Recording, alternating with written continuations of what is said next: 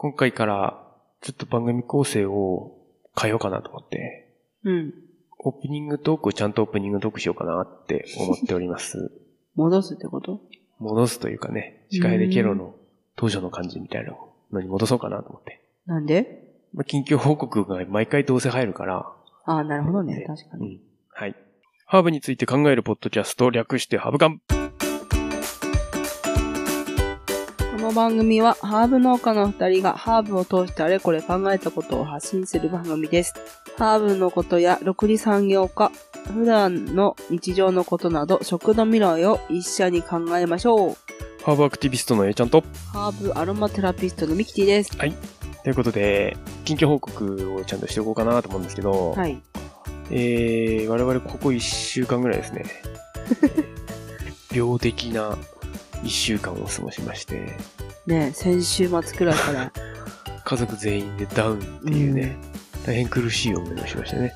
あの、病院にも行けず、大雪と大寒波により、大雪大寒波そして全員なので、そうそうそう、車の運転ができないっていう。おそらくコロナじゃなくて、なんか、保育園のね、案内から来てたんだけど、うん。インフルエンザが流行ってるっていうので、多分それじゃないかなっていう状況です。インフルエンザ A ですね。最悪。久しぶりに39度超えたんで。あの、まあもちろんね、あなたのね、お腹の中の子供がね、心配っていうのもあるし、何よりね、あの、大事な商談会をブッチしたっていうのがね、最悪ですよい。や、もうね、すごい楽しみにしたんだけどね。ショック。最悪ですよ。っていう一週間を過ごしまして、もうちょっとね、早くね、配信したかったんですけれども、そうね、うんショック。まだちょっと我々咳が残っているので、うんまあ、編集でね、なんとか消そうかなとは思ってはいるんだが、ここで弾丸が出る。うん。まあ、ちょっとお聞き苦し苦しい点、多々あるかと思いますが、そうですねご。了承くださいっていう感じで。すいません。よろしくお願いします。あの、新年から声を高らかにしようと思って頑張ってたやさ矢先に言っですね。てたんですね。もうそう、しょっぱな 声聞くっていうの、ちょっとね、はい次から頑張ります。まあね、暗くなってもしょうがないので、うん。辛い時こそ笑いが我々のモットーなのでね、頑張っていきましょう。はい。えーと、今日は何の話をするかというと、前回からの続き、はい。なんだっけ？前回さ、日本の食文化とハーブっていう話の、うん。まあ、序章をししましたね。うんうん。覚えてますか？どんな話をしましたでしょうか？どんなんだっけ？結構前だもんね。まあ、1ヶ月くらい前かな。うん。発酵のとかの話したか？そうだね。お うろ覚え、えーおさらいすると、えー世界的にはうん。保存と臭み消しでハーブが広まりましたよ。ああ、そうだそうだそうだ。日本は四季があって、はい。まあ、北と南とで食文化が若干違うよね。うんうん発酵文化が進んだ、えー中央政権、中央幕府のところに盛んに貿易が来てたので、発酵を止めるわけにはいかないので、ハーブがあんまり広がらなかったんじゃないか。っていう話をしました。うんところが、あの、一応入ってきてはいるんだよね。そのタイミングで。うんうん。ポルトガル戦とか、うん東インドなんとかさね。そういうのあたりだよね。まあ、それはもうちょっと先かな。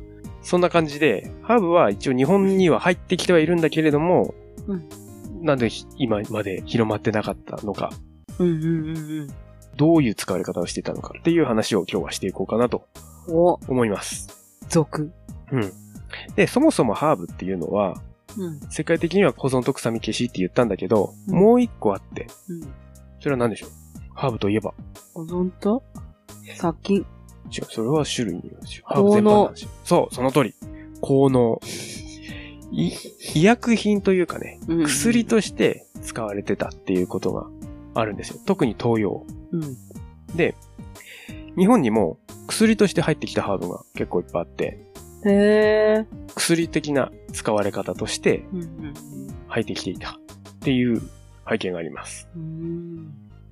で、まあもちろんハーブとかスパイスとかが香り付けとかそういう意味合いじゃなくて、うんうんうん。やっぱり漢方としてうん。使ってたので、ハーブって、ハーブとかスパイスっていうものは、医者とか薬師が使うものだったんですよ。なるほどね。だから料理人じゃないの、使うのは。もったいないね。両方最初から分かってたらね、そ一気に広まっただろうう。うね。ん。だからそもそも、一応食べ物ではあるんだけど、うん薬だから、うんその、シソとかとは違って、その、食べ物には入れないというかね。なんかあった時に、頭が痛い時とかさ、うんちょっと、お腹下した時にとか、そういう使われ方をずっとしてたんですよ。だから意外とハーブって、和名が、うん今の和名じゃないんだよね。昔の和名なのね。例えばバジルはメボウキとかって言ったりするでしょ？バジルだって、あの香りで入ってきたんじゃなくて、メボウキっていう名前の通り、目のほうき、目薬として入ってきてるんですよ。へー。だからメボウキっていう和名がついてる。面白。そんな感じで薬として使われていましたと。なども言いますが。で、江戸時代に入って、徳川幕府が進むにつれて、ようやく庶民が米を食べるようになったんですね。それまではえ泡とか冷えとか。うんうんまあそれもないかな。穀物が多かったっていう話もあるんだけど、米を食べるようになったんですよ。うん。で、そこで入ってきたのが七味唐辛子。へー。で七味唐辛子も、その朝とかさ、入ってるでしょ？あれ本当は薬なんだよね。もともとは。まあ七味唐辛子ってか、七味唐辛子に使われてたものたち。七味唐辛子って薬味って言うでしょ？うんなんで薬味って言うの？薬に使われてたのそう。その通り。薬師が使う調味料だから薬味って言うんですよ。で、そういう文化が生まれてきて、ようやくその米のおかずとして、いろいろそういう香り系の植物が使われるようになってきたと。で、現代になってようやく、その、ハーブが広まってきてるんだけど、そこで、でね、あの、近年の問題も一つあって、今の日本の食文化って結構危機的な状況に実はあるんですよ。まあ、今現在？うん。俺ね、これ結構農、農家の責任も強いよねと思ってんだけど、うん。なんで？今の日本の食ってね、あの、鮮度命になってて、つまり、うん料理しなくなってる。料理っていうか調理をしない方向に進んでる。生、生最強説みたいなところがあって、確かにあるね。そっちの方向に今日本の食は進んでるんですよ。調理しないっていう方向にね。うん。だからこそ、まあ、その、簡単に手軽に使えるような香りが一瞬でつくハーブとかスパイスとかが流行ってきてるっていうのがあるんじゃないかなって個人的には思ってる。確かに、そう言われてみれば、そうだね。まあ、うちもね、その手軽さっていうのをすごく売りにしてて、ハーブソルトとかもかけるだけでお肉が香草焼きになりますよとか。うん。昔はもう漬け込んでさ、何日かかけてってやってたわけだよ。確かにね。なんかその、新鮮さ重視っていう方向に進んでるんだけど、もともと料理っていうのは保存のために、ためにってわけでもないんだけど、例えば鮮度が悪いものを料調理してうん。食べるとか、あと遠方に持っていくとかね。はいはいはいはい。そういう使い方が料理にはあるんですよ。っていうのがなくなってきてるんじゃないかなっていうので、我々は、まあ、愛子先生と料理をしましょうっていう活動もしてるんだけど、うんうんまあね、そういう背景があるよねっていうところ。うん。うん。なかなかね、その、だから、日本の、意外とね、し日本の食文化にハーブが根付かないのは、こういうところにあるのかなと。うん。ただね、、料理、ハーブもね、やっぱり、料理しなくても使えるけど、した方がより美味しいじゃん。そうだね、味のうん。だからね、なんかね、その、鮮度命みたいな風潮は、あまり良くないんじゃないかなって個人的には思ってて、取れたてが美味しいのはわかんないけど、日本には冬があるからさ、冬どうするかっていうのを考えたら、やっぱり料理とか、うん。まあ、料理っていうか調理、加工っていうのが大事になってくるんじゃないかなって思うんですよね。そうだね。それなんか分けるのも難しいね。育て方とかね。うん。鮮度命はでもさ、多分野菜農家さんたちの戦略的発信だと思うんだよね。いや、だから、その、なんつうの、鮮度命、取れたてが美味しいっていうのはわかる。確かに。まあそれをどれぐらい継続できるかっていうのもあるんじゃないの？そう、それを伸ばすとか、うん。その、みんながみんな畑で食えるわけじゃないから、うん。それをいかにして美味しく食べるかっていうのが料理だから。なんか両方さ、楽しめるような仕組みになればいいね。そしたらね。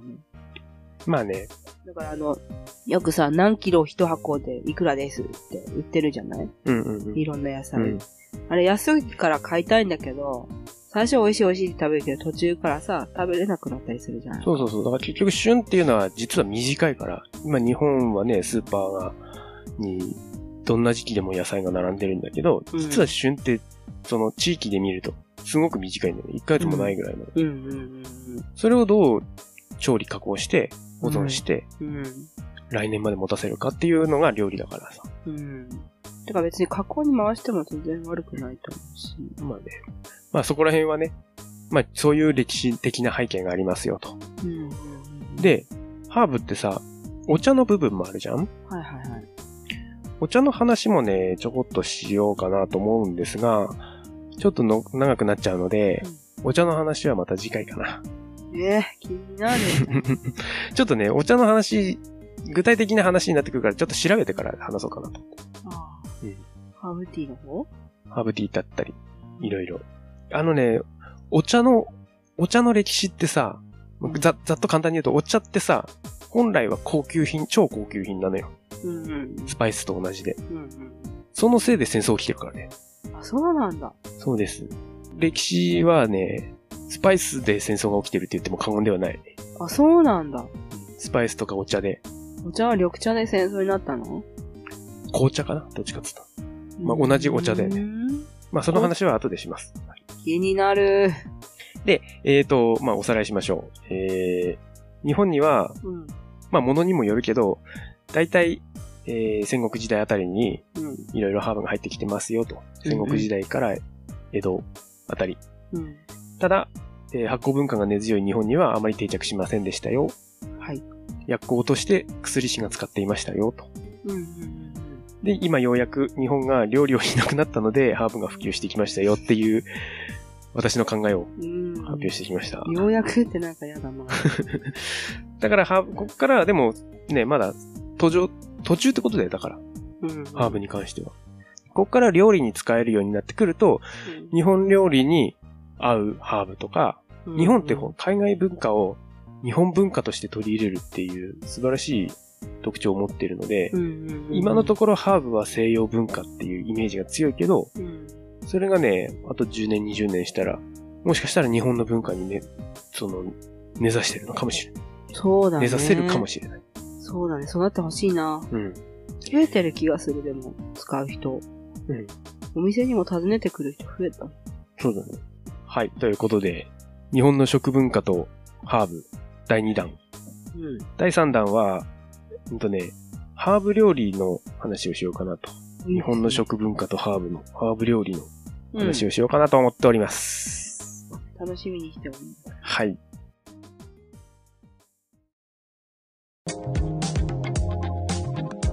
またまた始まりましたアグリトークレディオ魔王メッセージテーマは？はい、コンセハーブソルトのこんな使い方です。今回はどんなメッセージが来てるのかな？なんと、新潟の内ぐだご夫妻からボイスメッセージをいただきました。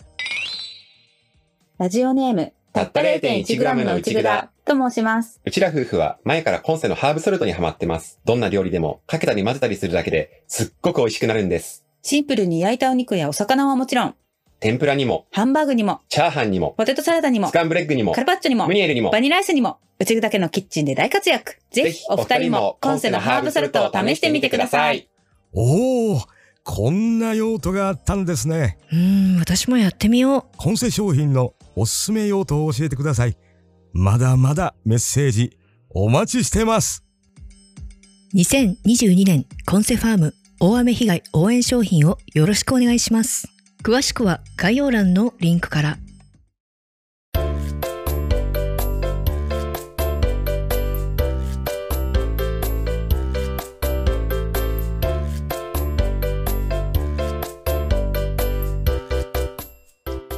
ということで、愛子先生のフドスター。は。はい今回もスタディーズしていきましょう。はい、ありがとうございます。はい。ということで、前回最後の方にですね、ちらっと話がありました、我々がやっている食育は、エディブルスクールヤードなんだよっていう話ですね。はい、えー、エディブル スクールヤード、直訳すると食べれる学校の、そうですね。えー、花壇はい、っていう感じですかね。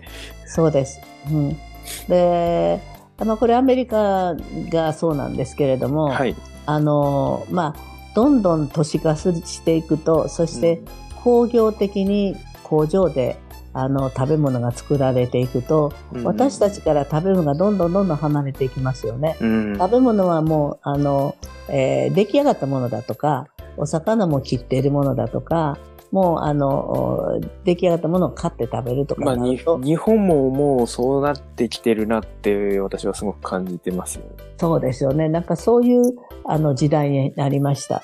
で、えーそれでまあ健康にいてることもあるけれども、もうちょっと考えていかないといけないんじゃないかっていうのと、じゃあそうして、まあ例えばコーヒーにしても、毎日簡単にコーヒーが飲めます。はい。で、ところがこんだけコーヒーが飲むようになった。日本は世界で輸入の第2位ですけれども、あの、世界中がコーヒーを飲むけれども、コーヒーの作っているところは、あの、やっぱりな、あの、いわゆるあ暖かいところ、うんえーガーナとか、そのアフリカからあのこのかけてのコーヒーベルトっていうところです。うんうん。で、えーそのコーヒーがもうあの、えーたくさんの人があの労働して特には子供の労働まで入れて安くえー売られてそして私たちがか安く買う、うんそして私たちはまあ1日5杯も6杯も乗ったりするというところになると一体このコーヒーは誰が作ってどうしてるのかもわからない。うん。それから、あの、コーヒーを、まあ、エジプト、あの、エジプトの人がいたりちゃんと行ったりするので、そういうことも全然しない。そうすると、えー私たちは何を飲んでるかもよくわからなくなる、えー食べることもそうで、ほうれん草がもう茹でて出てきてたら、えーもうそのままになるといううんの、ほうれん草がどんな状態でできるかもわからない。そうですね。そこへ料理をしなくなりますので、うんますます食べるものから離れてくるときに何が起こったかというと、そのアリス・ウォータースという方が一番初めに関わった、あ中学校でしたけども、本当に荒れに荒れてて、こ子供たちは全然あの学校に来なくなったんですね。うんで、えー子供たちがもう意欲がなくて、遊ぶこともなくて、えー先生はどうしていいかわからなかった。で、うんそれは、お母さんが、まあ、特にそこは低所得者層の黒人の学校だったので、うんお母さんが料理のお愛情を込めてお料理をしてもらってない。ということは子供にも伝わることができなかったんですね。で多くがシングルマザーだったんですよね。そうですね、シングルマザーだとか、まあ、あ所得がないとかですね、いろんな問題を抱えた子が多かったんですね。そこでアリス・ウォータースがやったことは、あの、一つお、お母さんがニグレクトさ3つありまして、食事もちゃんと与えない。与えないけど、うんまあ、ジャンクフードでいいわ、みたいな。うんそれから、えーちゃんと遊ばせるのを外へ連れて行って遊ばせないと、今遊べない状態ですので、子供が、あの、ほったらかされると、今度はテレビ見て部屋の中にいてると、子供が子供を産むような状況も出来上がってくるわけですね。で、やっぱり食べる喜び、食べる楽しさ、食べる、あの、その、敬意、いうか、敬うこと、食べることに感謝すること、この三つが揃わないと人間の心ってぐちゃぐちゃに朽ちていくんですね。うん。うん。だからそこだというので子供たちに感謝とか、それから喜びだとか楽しみを食を通して教えたいというので、えー2年をかけて駐車場を畑にして、子供たちが植えて、子供たちがそれを成長したものをこうちゃんと可愛いキッチンを作って、そこで自分で作って食べて、うん。えーみんなで食べる。この5つのステップですね。植えて、育てて、収穫して、料理して、みんなで食べる。うんこの5つのステップを繰り返すことにしたんですね。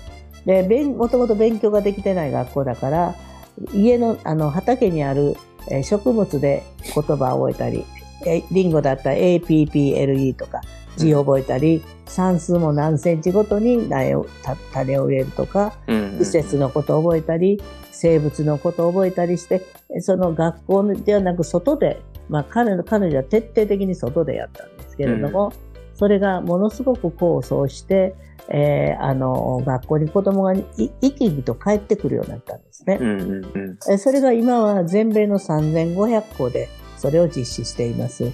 特にアメリカは、あの、まあ、あーそのプロセスフードって言って、工場で作る食べ物を食べることが非常に多かったので、えーこれは画期的なことだったんですね。だから、やっぱり、あの、今、私たちはそれを、あの、畑ということでやりたかったけれども、畑は非常に難しいし、うん。あ日本の方は野菜に非常に神経質ですから、あの、一回失敗するともうもう二度としたくないわと思うんです。で、時間かかりますよね。そうですね。あ春に植えたら夏に食べなあかんと。それ夏になるともうほとんど夏休みになって子供いないっていうので、うん。えーじゃあハーブにしましょうと思って、うん。でハーブの苗も野菜の苗も一緒の理屈ですので、うん。あの、お土の中からこう循環される、えーその、おえー話、それから種の話、それから、あの、お土の話、うんこれ全部共通するので、それとまあ、苗ならハーブなら1週間もた植えたら食べれますので、そうですね。そしてすぐ収お母さん収穫ができる。それからお母さんたちもハーブってなんかええみたいっていうのがありますので、まあ聞いていただきやすいというので、私はあの関西一軒で150の幼稚園とか施設を回って、うんうんうんえーそれを実践してきました。で、まあコロナになりましたので、えーね、赤石さんと一緒に、その基礎の基礎ですけど、あの、おその循環を学ぶ、要するにエコロジーを学び、そうですね。自分で植えて、そしてお料理するのもつけてありますから、うん。簡単にお料理するところまで、えー一貫でお伝えする、あの、動画の配信で、えーあの、教育をしたいと思って作り、でまあ、だから、これが食べれるものを家で作ってみましょうっていうのはすごく大きな力になると思いますし、ですね。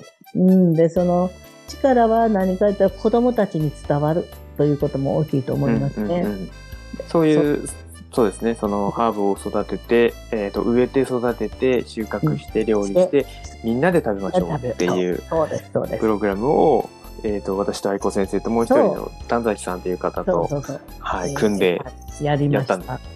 えーもう一度これをあの来年、今年2023年に向かってプロモーションしていきたいと思っています。うですねどういうふうにしたらいいのかがちょっとよくわからないので、まあここでも皆さんと共に一緒に考えて、えーそして、あまああ今日はこのミントを入れましたとか、今日はあの、おえーあのいろんなものを植えて、あのパン、あのおレタスを植える横っちょで、おネギを植えてみたりとかいうことも大変いいことなので、うん。イタリアンパセリもパセリもあちこちで植えれますので、うん。そしてそれをお自分で摘んで、えーお料理に活かしていくというのは大変いいことかなと思っています。そうですね。うん。まあ、家庭菜園、わ私の気持ち的には家庭菜園の人が増えてくれれば、くれれば、やっぱりその、苦労というか、そういうのも知るし、はい。その、やっぱり、まあ、あまりいい言葉じゃないですけど、所詮家庭菜園なんで、うん、そうです。あまり高品質なものは作れないんですよね。そうなん。そこでやっぱり我々農家としての高品質な作物うんはうん価値があるものだっていうことを気づいてもらえればなっていうのも思いもあり。そうですね、うん、本当にその通りで体験するということが大事なんですよね。そうですね。うん。それがそれを、そこまでやって初めて食育かなっていうのがそうです。あるので、うん。本当にそんな気がしますね。はい。はい。だからとても大切なことだから、うん。みんなでまたやっていきたいと思います。そうですね。うん、ぜひまた皆さんその話を、えーまた二人でやりましょうね。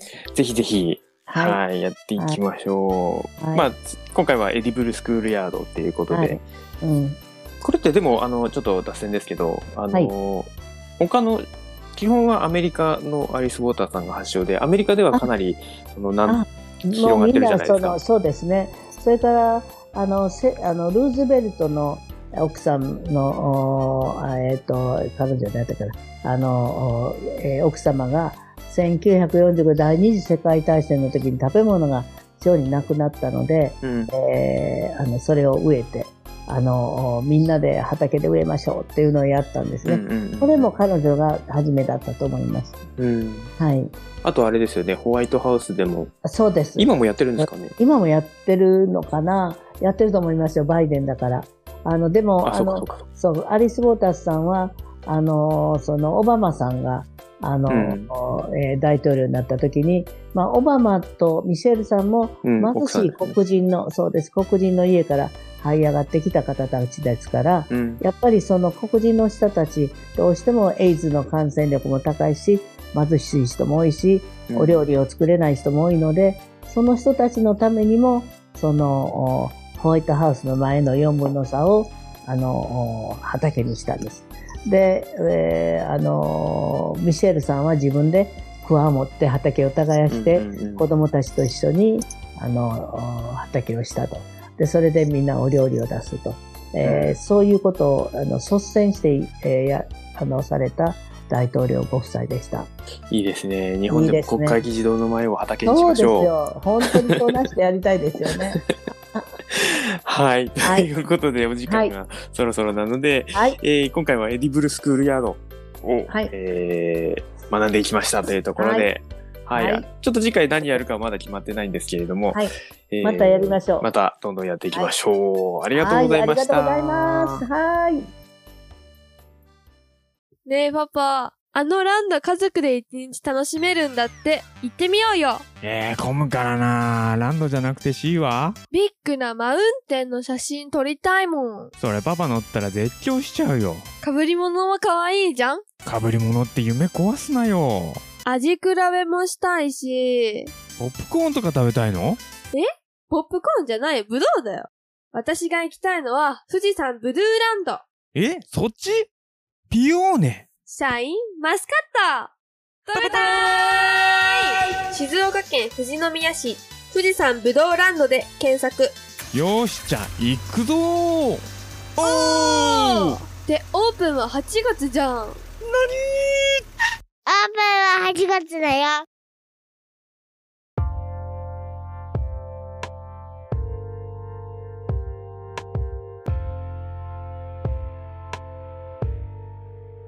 え？っていうことで、エンディング。まあ、冒頭でも喋った通り、今回からね、ちょっとちゃんとオープニングとエンディングをちゃんと話をしようかなっていうところで、愛子先生とのフードアクティビストのある話もあるでしょ？うん。あれをさ、毎回その、俺らの話の間に入れてたんだけど、うん。まあ、週替わりで交換交換で配信してもいいかなとか思ったりしてます。そうだね。アイコン先生の話じっくり聞いた方がいいと思う。うん。で、まあそういう風にしますよっていうところで、うん。まあ何の話、このエンディングで何の話をするかというと、お便りの話です。ね。えー、お便りあんの嬉しい。ちょっとね、抜粋、抜粋というか、全部がちょっと読み切れないと思うので、ところどころ、ほい。読んでいこうかなと。ちょっと、読み方、わかんないので、ちょっと、間違ってたらごめんなさい。かなつさんかな？花、花なつさんかな？どっちだろう？どっちだろう？お便りありがとうございます。ありがとうございます。本日のお仕事のお供ポッドキャストは、アブカンでした。ありがとうございます。お子さんもうすぐだな。人の家、しかも会ったことない人だけど、なんだか嬉しいね。楽しみだね。だって。嬉しい、ね、ありがとうございます。自分ごとになってくれるの嬉しいよね。うん、もうちょっとです。お腹がパンパンでございます、今。ね、あのー、もう、今日実は、えー、1月下旬に収録しているんですが、うん、もう、多分、この収録が最後かなと思ってるので、今回ともう一本撮ろうかなと思ってるんですが、うん。それでラストかなっていう。しばらく、ミキティお休みかなっていう。どうかな？スポンと出てくればいいけどね。まあでも出た後もだって子供がいるからね。赤子がおるので。予定日が一応2月8日なんだけど、うちの子たちみんなマックス40週超えてから出てくるんだよね。でもね、その月の話があるでしょ？だから。あ、新月と満月の日は生まれる。生まれるらしいです。これなんかね、本当らしいね。多いって言うよね。うん。産婦人科の人みんな言うよね。あ、そうなんだ。うん。マジらしいよ。じゃあ2月5日の夜からスクワットめっちゃ頑張れば出てくるかも。どういうこと？早く出したい。はい、ありがとうございます。ます続きまして、マーシュさん。いつもありがとうございます。ありがとうございます。発酵食品といっても北日本と西日本で扱われ方が違う。さらにハーブとの相性のせいで、ハーブが広まるタイミングを失っていたとは、てんてんてん。食に対する考え方を子供の頃から教えれば、大人になってから自分の子供にも受け継いでいくだろうから、ぜひ進めてほしい。そうです、うん。ありがとうございます。いやー、本当ですね。面白いよね。ありがとうございます。北日本とね、東日本のさ、うん、西日本のさ、うん、漬物が違うっていうね。ね面白いよね。面白いでしょでもさ、この話さ、私たちの高校生の時に、京都に行くじゃない、うん修学旅行で。何も感じないで帰ってきたけど、いや、だからさ、その、そういうの教えておいてほしいよね。まあ人によると思うんだけどさ、うん。正直、俺京都の料理あんまり得意じゃないんだよね。お食文化が全然違う。いや、上品とかじゃなくて、その味、味とかの問題。だから味がさ、こっちはもうしょっぱ口じゃん。甘まめあでも向なのかこうもしょっぱい。な、なんて言ったらいいんだろう。なんか違うんだよね。だから味付けの仕方が。うん。うん味噌とか醤油の違いっていうのもあるからね。それもあるとは思うんだけど、うんにしても、あんまりね、得意じゃないっていう。美味しいけどね。まあ、ものによるって感じだな。でもそういう食文化はさ、ちっちゃい頃に、もうちょっとちっちゃい段階で知ってたらさ、見まあね。方が変わるから、修学旅行行く前にとかさ、ある程度、学校でもうちょっと教えるべきだなと思ったわ。だから、日本料理みたいなくくりにうん。ざっくりさせられるけど、うんうんうん。実は全然違うんだよねっていう。うんうん特にさ、やっぱり戦国時代が大きくて、食文化、日本の食文化が広がったのが戦国時代だから、うんうんそこで、やっぱり、中央だと付き合いのあった人たちとない人たちとで、うん文化がゴロッと変わるというかね。うんうんうん確かに。結構その、各地方の話聞いてても、徳川とゆかりがあったからこうなったみたいなのが結構多くて、へなんとか松平とか、徳川なんとかみたいな名前のついてる大名の人たち。は結構いろいろ許されて野菜広げてたりとかさ。あ、面白い。面白いんだよね。そういうのもちょっとさ、年号とかいいから、まあね。そういう話をしてほしい。いやでも年号も大事よ。いや、わかるけど、前後のね、あれがある。いい気に作ろう鎌倉幕府だけじゃ、何も面白さつま 伝わんないじゃん。確かに。その代わりが知りたいね。まあそれは先生の技量じゃないかな。だからそういう先生を増やそうよっていう話。興味がなくなっちゃうな。子供たちも。あの、エイジが教えてくれたあの漫画あるじゃん。なんだっけ。三国志？違う違う。あ、日本の歴史？じゃあ日本の歴史じゃなくって、料理人がさ、未来のああ、信長のシェフ。あ、そうそうそう、あれすごい面白いよ面白い。あれはね、まあ、もちろんフィクションが散りばめられてるんだけど、ノンフィクションの中のフィクション散りばめてあるから、うんあれは面白い。なんかね、ぜひぜひ。あっちの世界とこっちの世界、世界と行き来して、すごい考えらされるし、うん。勉強になる。皆さんもぜひ。はいうん。信長のシェフで。うん。何の話だマシュさんありがとうございます。ありがとうございます。えーいいかな。こんな感じでね、ちょっとちゃんとうんうんオープニングと、近オープニングで近況報告して、エンディングで、あの、リスナーの人たちと絡めればいいなと思っておりますので、そうだね。ぜひぜひ、よろしくお願いします。メッセージ、待ってます。えー、ハブカンのお便りは、ツイッターハッシュタグ、ハブカン、ひらがなでハブカン、またはメールアドレス不要のお便り投稿フォームもございます。概要欄のリンクから送れますので、番組への感想、取り上げてほしいテーマなど、何でも結構です。お気軽にお寄せください。はい。また、この番組は無料でお聞きいただけます。よろしければお聞きのアプリで番組のフォローお願いします。お相手は A ちゃんと、ミキティでした。ではまた次回お会いしましょう。手放す。手放す。